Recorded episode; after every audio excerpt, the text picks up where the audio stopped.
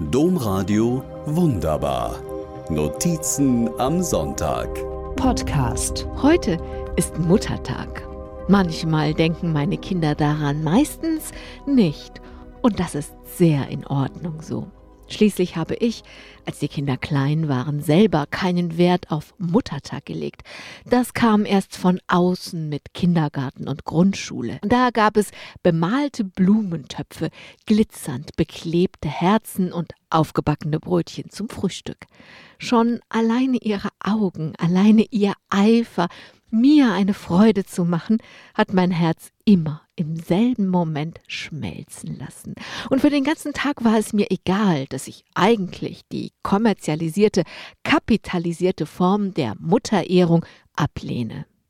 Aber nun, diese Zeiten sind natürlich vorbei. Interessanterweise aber ist der Muttertag seit den Kindertagen meiner Kinder doch ein Thema für mich. Also nicht wirklich der Muttertag, aber das Muttersein. Präziser die Frage, was für eine Mutter bin ich eigentlich heute?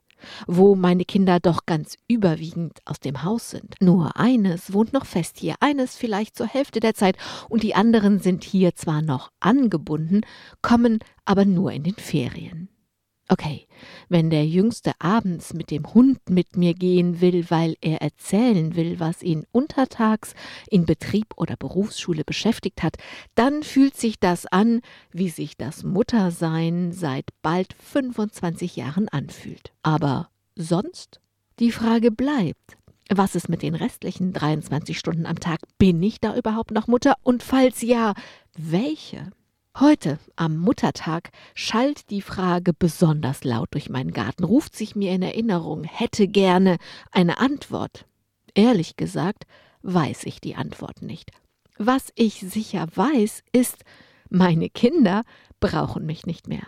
Manchmal haben sie eine Frage oder eine Bitte oder sie erleben etwas Großartiges oder Furchtbares und wollen das mit mir teilen. Und dann bin ich ein ganz kleines bisschen doch noch Mutter. Was ich aber sicher weiß, ist, meine Kinder sollen sich nie, wirklich niemals verpflichtet fühlen. Ich wollte Kinder, das war meine Entscheidung, und ich hatte das Wunder, sie aufwachsen zu sehen. Meine Kinder haben mir ihr Vertrauen und auch ihre Liebe geschenkt. Das ist wunderbar. Und mehr geht sowieso nicht. Jetzt sollen sie frei sein, sollen weder Verpflichtung und schon gar keine Schuld fühlen und schon dreimal nicht an Muttertag. Domradio wunderbar.